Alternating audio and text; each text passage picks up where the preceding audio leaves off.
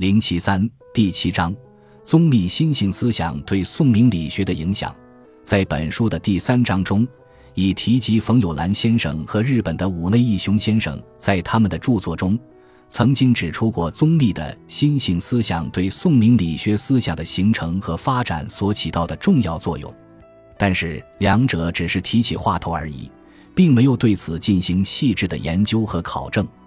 而在当今的学术界中，由于学科的细分化，研究的范围显得越来越狭小，虽有专精，却无旁通。对于自然科学等方面的研究，这的确有很大益处，但对社会科学。尤其是哲学思想方面的深入研究，则存在很大的弊端和不足。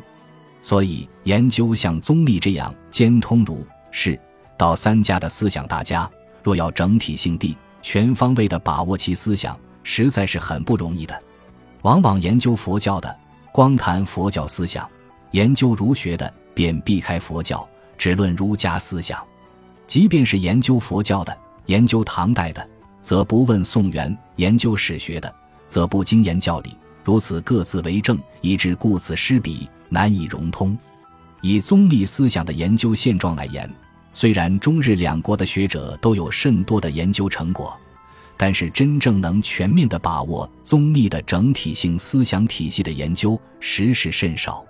在我国当今的学术界中，像方立天导师那样能融会贯通、纵横无尽。左右逢源的论述整个中国古代哲学思想的大家，已经很少了。笔者虽然本身也是孤陋寡闻，所学甚浅，不能融会，但因得方老师的激励，于是发奋博览群书，并尝试做横向跨越性的思想研究，梳理和理解宗密和宋明理学之间的思想关系，是掌握中国古代哲学思想的一个重要环节。因此，知难而进。若能在本书中解明其中一些相关问题的话，则不辜负老师的谆谆教诲了。本章首先分别对北宋的周敦颐、二程、